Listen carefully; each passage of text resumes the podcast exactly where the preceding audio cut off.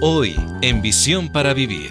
Podemos interpretar correctamente las escrituras cuando entendemos cuál es el plan de Dios, cuando podemos dejarnos llevar por el Espíritu Santo, pero sobre todo cuando pasamos un tiempo seriamente y cuidadosamente estudiando un pasaje hasta lograr entender qué dice, qué significa, cómo se relaciona y finalmente cómo se aplica ese a mi vida.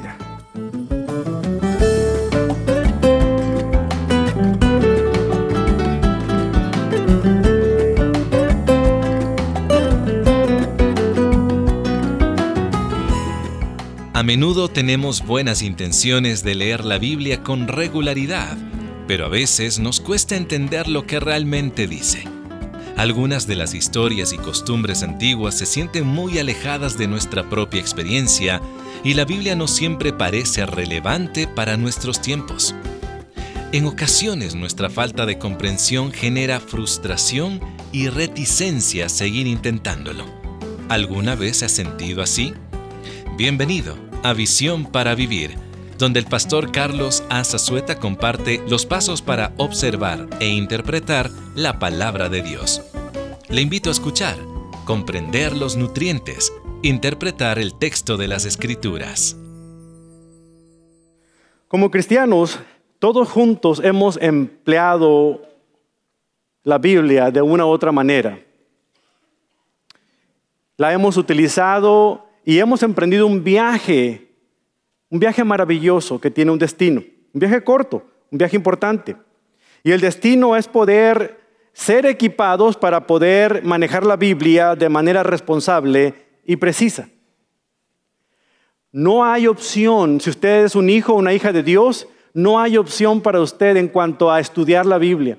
Es parte de quienes somos como hijos o hijas de Dios. No todos estaremos delante de un público para enseñarla, pero todos tenemos que pasar tiempo estudiándola. Y para llegar al destino de poder ser habilitados por Dios para estudiarla con precisión y aplicarla con eficacia, nosotros necesitamos participar en un proceso de cuatro pasos. Una receta muy particular que compartimos al inicio de esta serie de estudios de cómo estudiar las escrituras que nos ayuda a nosotros a poner las cosas en una perspectiva muy interesante. La primera de esas partes en las cuales debemos pasar tiempo y que muchas veces lo omitimos es la observación. Es determinar lo que dice el texto. Esto se hace leyendo la porción bíblica una y otra vez y otra vez y otra vez y en repetidas ocasiones para poder impregnar nuestra mente de lo que dice el texto que curiosamente la observación responde a esa pregunta, ¿qué es lo que veo en el texto? El siguiente paso donde vamos a hablar el día de hoy con más detenimiento es la interpretación. Aquí debemos comprender el significado del texto. La observación nos dice a nosotros qué dice el texto. Ahora la interpretación nos enseña a nosotros qué significa el texto, qué, qué quiso Dios decir cuando escribió a través de aquellos autores humanos lo que puso ahí en las escrituras. La tercera parte es la correlación, porque nada más ese texto no aparece en una porción de las escrituras, sino que hay otras áreas donde podemos ver y comprobar su significado cuando lo correlacionamos con otras partes de la Biblia. Y la última parte, la corona de este proceso, podemos llamarla así, es la aplicación. Debemos descubrir el significado de ese texto y cómo lo vamos a poner en práctica en nuestra propia vida. No se puede quedar con un concepto nada más intelectual, sino que tiene que ser puesto en práctica, aplicándolo en nuestro diario vivir. Entonces, cuando nosotros observamos, interpretamos y correlacionamos las escrituras, la Biblia cobra vida en nuestro ser. Y entonces estamos listos para poder aplicarlo. Ahora, es importante mencionar que cada pasaje de las escrituras solamente tiene una interpretación. Solamente hay una interpretación, la que el autor divino, Dios, quiso darle cuando respiró esta palabra a través de 40 autores humanos. Solamente hay una interpretación, un solo significado, aunque puede haber varias aplicaciones de un mismo pasaje. Por lo tanto, cuando pensamos en esto, la idea central de este mensaje nos lleva al siguiente punto. Dios dice lo que quiere decir y quiere decir lo que dice. O sea, Dios no anda con ambigüedades. Él sabe muy bien lo que ha querido decir y Él quiere decir lo que ha dicho. Tristemente hay muchas personas que en nuestra cultura posmoderna en la que vivimos tratan de interpretar la Biblia a su manera, tratando de hacer interpretaciones privadas, pero la propia Biblia nulifica ese concepto diciéndonos a nosotros que la palabra de Dios no es de interpretación privada. Fue a través del apóstol Pedro, en segunda de Pedro, capítulo 1, versículo 20, que la propia palabra de Dios nos dice este hecho. Dice, segunda de Pedro 1:20, sobre todo, tienen que entender que ninguna profecía de la Escritura jamás surgió de la comprensión personal de los profetas ni por iniciativa humana. Al contrario, fue el Espíritu Santo quien impulsó a los profetas y ellos hablaron de parte de Dios. Pedro aquí está indicando que las sagradas escrituras, la Biblia que tenemos en nuestras manos, esa no es de invención de los profetas del Antiguo Testamento, ni mucho menos es creada por ningún otro ser humano. Fue Dios quien la dio. Fue Dios quien la ideó. Dios inspiró a aquellos autores humanos a escribir y cooperó con ellos respetando su idiosincrasia, su forma de ser, su lugar de origen, su, cultura, su, manera de actuar. todas esas cosas las utilizó Dios y Él se encargó de que lo que saliera de la pluma de aquellos autores humanos fuera específicamente lo que Él quería que dijera. Por eso es que decimos que Dios dice lo que quiere decir y quiere decir lo que dice. La interpretación de la Biblia, hermanos, no se basa en una opinión personal. Y es, interesante mencionar esto porque la mayoría de ustedes que alguna vez, alguna vez han leído la Biblia, este es el paso de la hermenéutica o del método de estudio bíblico que más emplean. Aquí es donde inmediatamente pasamos a interpretar lo que dice el texto, pero no pasamos mucho tiempo en algo que es fundamentalmente importante antes de interpretar el texto y es observar lo que dice el texto. La interpretación se basa no en las emociones, no en las ideas que yo tengo, no en mis opiniones personales, sino realmente en la evidencia necesaria para que el pasaje diga lo que desde un principio ha querido decir. Pablo se lo encargó muy bien a Timoteo cuando le escribió estas palabras en la segunda carta a Timoteo 2.15. Le dijo, maneja con precisión la palabra de verdad. Maneja con precisión. En el idioma griego, la, frase maneja con precisión significa literalmente trazar una línea recta. Pedro es fabricante de tiendas de campaña. Por tanto, entendía muy bien lo que era tomar una regla, trazar una línea para cortar muy bien los pedazos de tela y después unirlos para formar una de esas carpas que él vendía. Pablo y Timoteo tenían que ser obreros que Dios aprobara y la condición para ser aprobados por Dios era que pudieran manejar, que pudieran trazar, que pudieran interpretar correctamente las escrituras. Un pasaje bíblico debe interpretarse de acuerdo a la intención que tiene el autor original y el contexto es muy importante. Si no tomamos en cuenta el contexto, nos vamos a meter en cada lío. Como aquel anciano que iba con su perro y su mula caminando al lado del camino, cuando de repente viene una camioneta pickup a toda velocidad y hace una vuelta muy estrepitosa y avienta al pobre hombre anciano con el perro y con la mula en una zanja profunda que estaba al lado del camino. Al tiempo, el hombre demanda al conductor de la camioneta porque considera que sufrió daños y perjuicios. Y cuando el abogado defensor del conductor de la camioneta se acerca al hombre que está en el estrado testificando delante del juez, delante del jurado, le hace una pregunta. Por favor, anciano, contésteme usted esta pregunta solamente con sí o no. ¿Acaso usted no dijo que estaba perfectamente bien cuando usted cayó en esa zanja y el conductor de la camioneta le preguntó cómo se sentía. Entonces el anciano dice, bueno, íbamos mi perro, mi mula y yo. Le estoy diciendo que me conteste únicamente sí o no a la pregunta de que si usted le dijo al conductor de la camioneta que estaba perfectamente bien cuando le preguntó cómo se sentía. Bueno, es que mi perro, mi mula y yo íbamos a caminar. Señor juez, ¿qué, ¿qué, no entiende este hombre lo que le estoy tratando de decir? Por favor, impóngale una sanción para que me responda sí o no. Y el juez tranquilamente le dice, bueno, déjelo que hable, a lo mejor tiene algo que decir. Entonces el hombre comienza a hablar y le dice, bueno, mi perro, mi mula y yo estábamos caminando en la orilla del camino y esta camioneta dobló la esquina demasiado rápido que nos tiró a una zanja. El conductor se detuvo, salió de su camioneta, vio a mi perro gravemente herido, luego volvió a su camioneta, sacó un rifle y le disparó y lo mató. Después vio a mi mula que tenía una pata quebrada y luego dispara con eh, ese rifle y la mata también. Y luego se acerca a mí y me dice, ¿y usted cómo está? Y yo le respondí, perfectamente bien, perfectamente bien. ¿Ven lo peligroso que puede ser sacar algo fuera del contexto? O nosotros podemos entender muy, muy bien que este hombre quizás no se sentía bien, pero ante las circunstancias tenía que haber confesado algo que realmente no quería decir. Y así ocurre cuando somos muy descuidados en interpretar las escrituras. Si no entendemos el contexto, vamos a hacer que la Biblia diga lo que nosotros queramos. Y eso es peligroso. Podemos interpretar correctamente las escrituras cuando entendemos cuál es el plan de Dios, cuando podemos dejarnos llevar por el Espíritu Santo, pero sobre todo cuando pasamos un tiempo seriamente y cuidadosamente estudiando un pasaje hasta lograr entender qué dice, qué significa, cómo se relaciona y finalmente cómo se aplica ese a mi vida. Vamos a hacer un breve análisis de la interpretación. Escúcheme muy bien.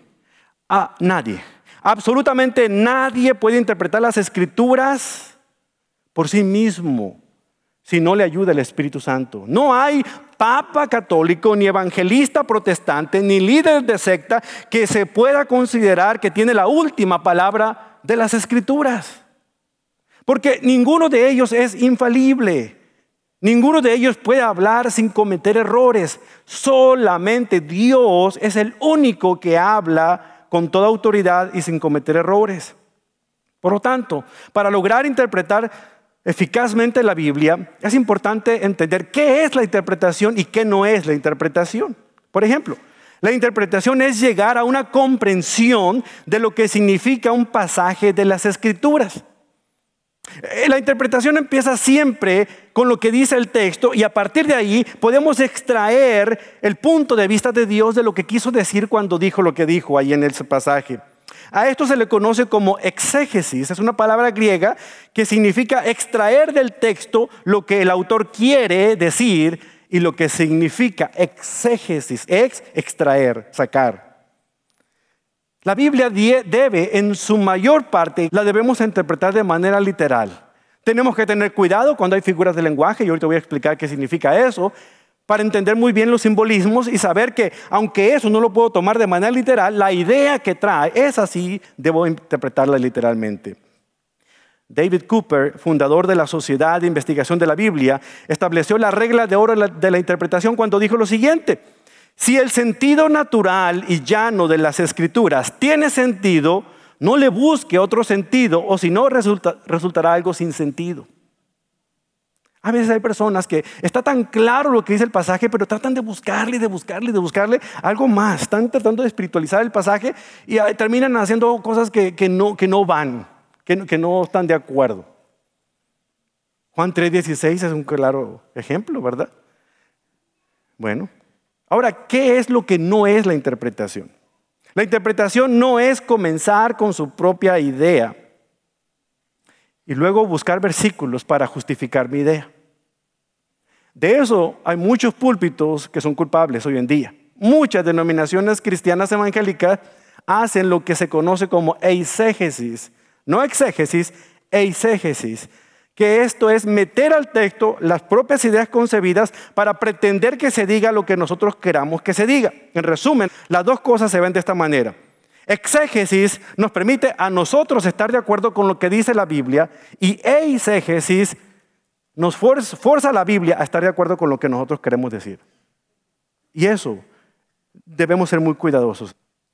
Miren, mientras uno estudia la Biblia, uno se da cuenta de que, de que la interpretación es una ciencia y un arte. Es una ciencia porque está guiada por reglas que forman un sistema. Y cuando usted conoce las reglas y las, y las, pone en práctica, usted va a empezar a darse cuenta de lo que realmente dice ese pasaje lo que el autor pensó cuando escribió esa parte y lo que realmente significa. Usted se convierte como aquellos cristianos de Berea que cuando Pablo y Silas llegaron a predicar ahí, ahí donde estaban ellos, ellos tenían copias de la escritura del Antiguo Testamento y se aseguraban para ver que lo que Pablo enseñara estuviera de acuerdo con lo que ellos tenían. Nosotros tenemos que hacer lo mismo. No podemos ir a una reunión de estudio bíblico, a un servicio dominical, a un culto dominical, si no llevamos una Biblia con nosotros. Tenemos que asegurarnos que cualquiera que ostente estar predicando en un púlpito pueda entender perfectamente o pueda realmente estar enseñando lo que dice el texto y su significado. Porque hoy en día se dicen tantas cosas desde un púlpito y a veces nosotros nos vamos con esa idea porque no estamos corroborando eso.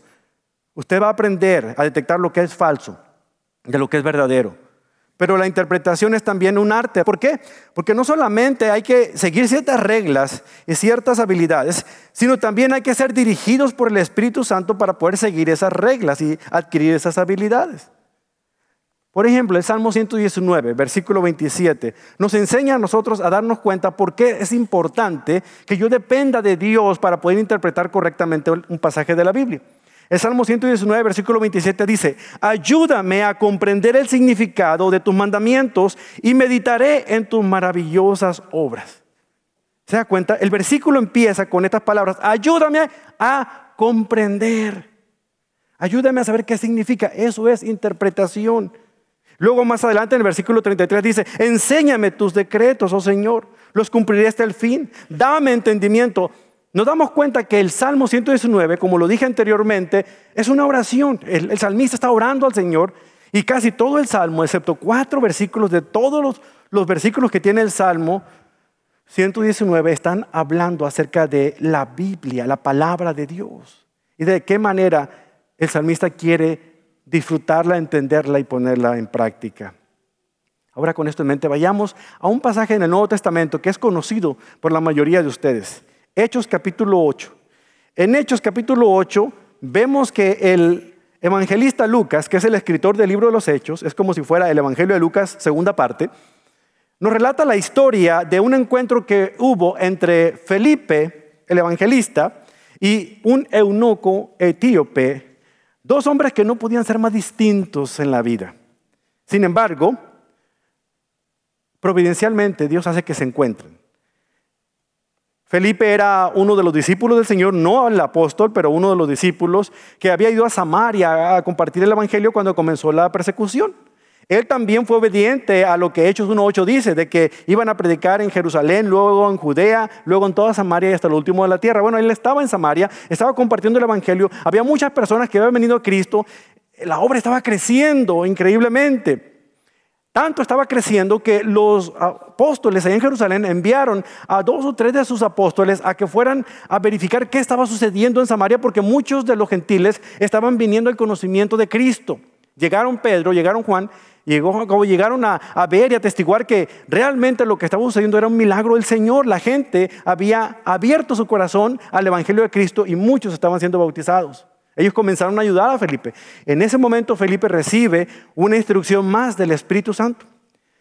Como dice Hechos 8:26.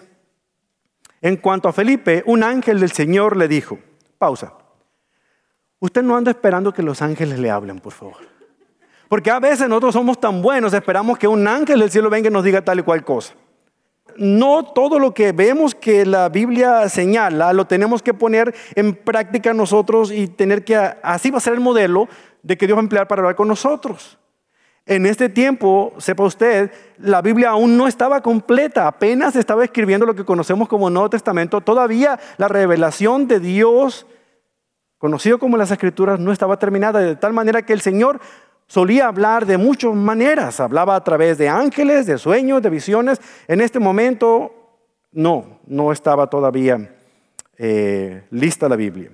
Permítame hacer esta aclaración porque es importante no estar buscando señales nada más porque sí. Luego el ángel le dice, vete al sur por el camino del desierto que va de Jerusalén hasta Gaza. Hoy en día es importante que nosotros entendamos la geografía también.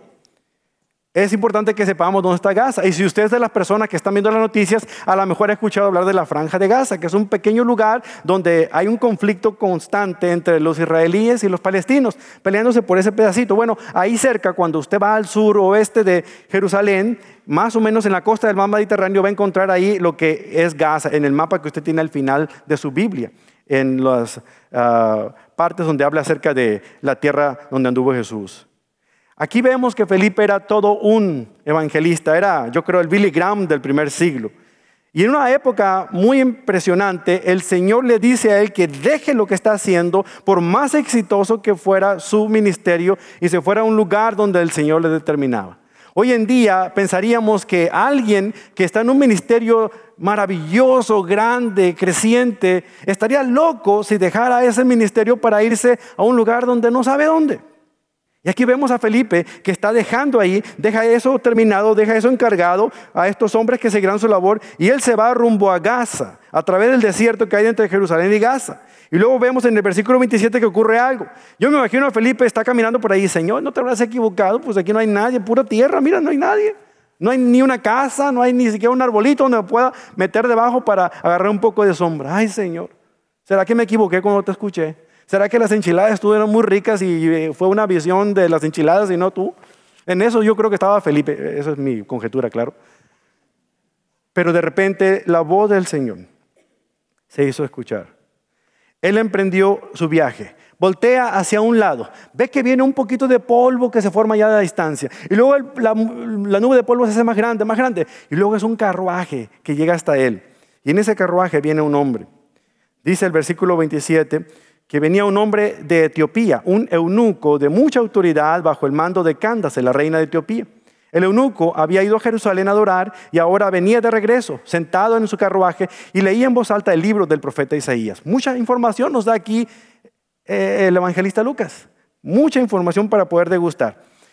Tenemos aquí a Felipe, tenemos aquí a un hombre de Etiopía, no cualquier personaje, el tesorero de ese reino. Candace es como hablar de Faraón, no, es el nombre personal, es como hablar de César, no es el, el nombre personal de, la reina de, Etiopía, es el oficio. Así como Faraón es en Egipto, así como César es en Roma, Candace era allá en, Etiopía.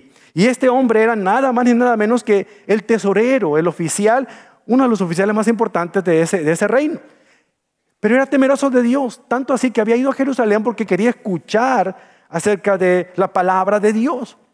Él no entró al templo, él no entró a ese lugar para, para adorar al Señor, quizás se quedó afuera donde estaban los gentiles y alguien, porque era una persona de influencia, le hizo llegar un manuscrito, o sea, es como si le hubieran dado la porción del texto bíblico, le hubieran dado el boletín de esa mañana, donde viene el pasaje que iban a estar estudiando y da la casualidad que era Isaías capítulo 53. Bueno, en ese tiempo no había capítulos, era el libro de Isaías. Así es que él venía desenrollando el libro y de repente el Espíritu vuelve a hablar a Felipe y le dice lo siguiente, acércate y camina junto al carruaje. Felipe se acercó corriendo y oyó que el hombre leía la profecía de Isaías. Felipe le preguntó, ¿entiendes lo que estás leyendo? Él le contestó, ¿y cómo puedo entenderlo a menos que alguien me explique? Y le rogó a Felipe que subiera al carruaje y se sentaron junto a él. ¿Se imagina usted? Un evangelista que le digan, háblame del Evangelio. Es como un niño que le están diciendo, ¿quieres que te llene la bolsa de dulces? No sé, emocionado él, y luego detectó que se trataba del profeta Isaías, un pasaje muy particular para cualquier evangelista porque está hablando acerca del Mesías que había de venir. Habla acerca del sacrificio de Cristo en la cruz del Calvario. Un pasaje que se escribió 700 años antes de que ocurriera una profecía acerca de la venida del Mesías crucificado.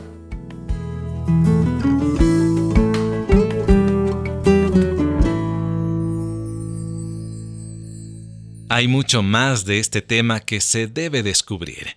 El pastor Carlos Azazueta está hablando acerca de interpretar el texto de las Escrituras, aquí en Visión para Vivir. Si está disfrutando de este estudio y desea escucharlo nuevamente, lo puede encontrar en la aplicación móvil del Ministerio o también en nuestra página de internet, visiónparavivir.org. Y al estar en nuestro sitio web, entre a la librería para obtener este estudio en formato digital o en disco compacto. ¿Cuántas veces come al día? Es bueno saber que hay alimento en casa, ¿verdad? Ahora dígame, ¿qué sucedería con su cuerpo si únicamente se alimentara una vez a la semana? Categóricamente afirmaríamos que tendríamos grandes problemas. Es lamentable que algunos creyentes se alimenten espiritualmente tan solo los domingos cuando visitan la iglesia. Es por eso que sus vidas padecen de atrofia espiritual. Frente a esta terrible realidad, Visión para Vivir le presenta el libro escrito por el pastor Charles Swindoll, Aliméntese de las Escrituras. Levántese y tome la decisión ahora de acudir a la palabra de Dios y comience a instruirse con la Biblia en su mano. Este libro del pastor Swindoll es nuestra manera de agradecerle por su apoyo económico al ministerio. Háganos llegar su donativo con su solicitud del libro Aliméntese de las Escrituras. Nuestra dirección es Visión para Vivir, P.O. Box 1817, Frisco, Texas 75034. O puede llamarnos al 469 535 8433 y cuéntele a una de nuestras representantes que usted está interesado en adquirir el libro Aliméntese de las Escrituras. Y una de ellas le ayudará con su donación. Así también, la aplicación móvil o visiónparavivir.org siempre están disponibles para donar de una manera sencilla y segura. Recuerde que le ofrecemos consejería bíblica sin costo alguno para ayudarle por esa situación difícil por la cual está atravesando. Escríbanos a consejería arroba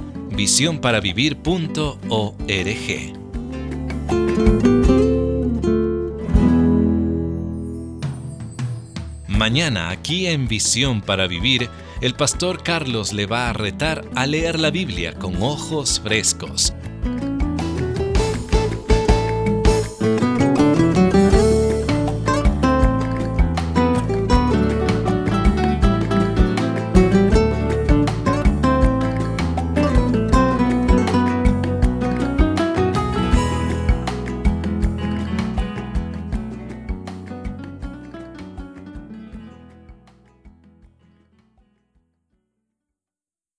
Este mensaje, interpretar el texto de las escrituras, es copyright 2018 y su grabación es copyright 2023 por Charles R. Swindoll. Todos los derechos reservados mundialmente.